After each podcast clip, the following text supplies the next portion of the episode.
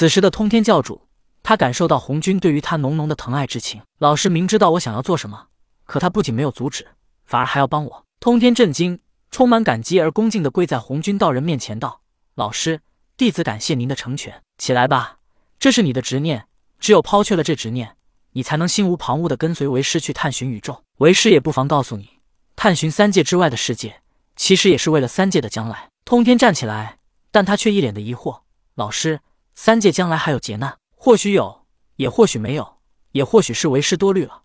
但总要做个万全准备。这些还不到告诉你的时间，等为师觉得你可以处理之时，自然会告诉你。红军再一次抬头仰望星空，内心感叹：希望这一天永远不要来吧。是老师。通天恭敬的行礼之后，他退到了一旁。通天双手合十结印，突然他身上光芒大作，从他头顶缓缓地涌出了一道人影。这人影身上泛着血色红光，身无片缕。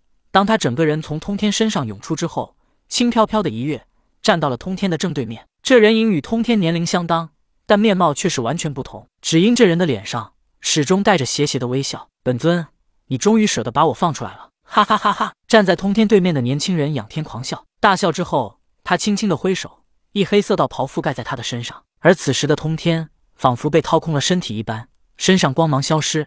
身形摇摇欲坠，从他头顶涌出来的正是他的三师当中的恶师。他几乎将全身修为都给了恶师。虽然老师告诉他的道理他都懂，但不去报复老子，原始准提接引，他心中的执念无法消失。而且他要找回他丢失的法宝、武器，还有坐骑。更重要的是，他要让曾经的截教弟子脱离封神榜的掌控。曾经截教的辉煌不需要再来，但截教弟子一定要脱离苦海。这些都是通天的执念。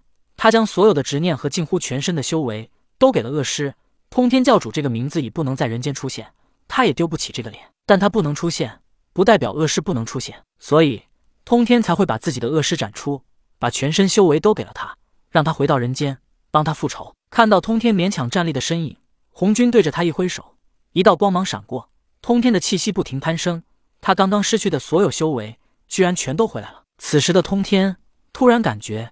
自己干嘛要报复老子和元始呢？大家都是兄弟，都是同一个老师。弟子们被杀，那是他们不听话呀。清平剑被准提打碎，那是我太弱了。被老子打几鞭拐，那他是我大师兄，还不能教训我两下吗？长耳定光仙真是做得好，幸亏他盗走了六魂幡，挽救了我，要不然我该做出多么大的恶事啊！没有了恶师的通天，突然间他的想法如圣洁的莲花一般，连带着他周身都散发着圣洁的光芒。哼！一旁通天的恶师忍不住冷哼道。好一朵圣洁的莲花，这些执念本来就是你的，你为什么要给我？恶师狠狠地说道。恶师是承载通天恶念的，但却不是承载他的执念。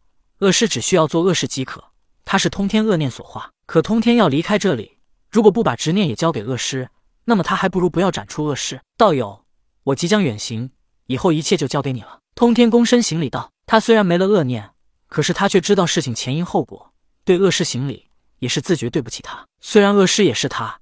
但他却亏待了恶师，我不干！恶师直接拒绝道。本来换做旁人斩出恶师，都会留下控制恶师的手段，可通天即将远行，也不再打算控制恶师。更重要的是，他不给恶师全部修为，又怎么能让他去完成自己的执念呢？要知道，他自己光靠修为都无法对付老子一人，何况是一个恶师？而通天的执念又太深，所以。他只能给恶师全部修为，这也是红军要把通天留在这里，让他直接行动的原因。而恶师之所以现在敢如此拒绝通天这本尊，也是因为他获得了通天全部的修为。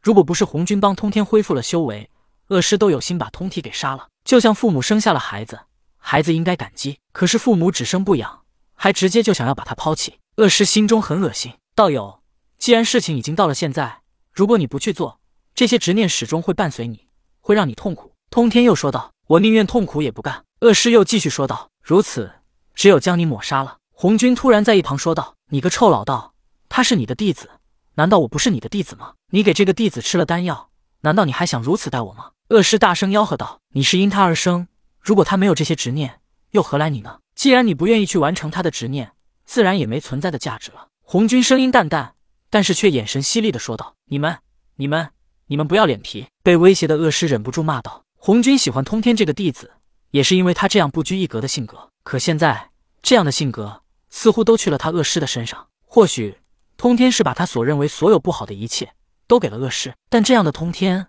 还是那个通天吗？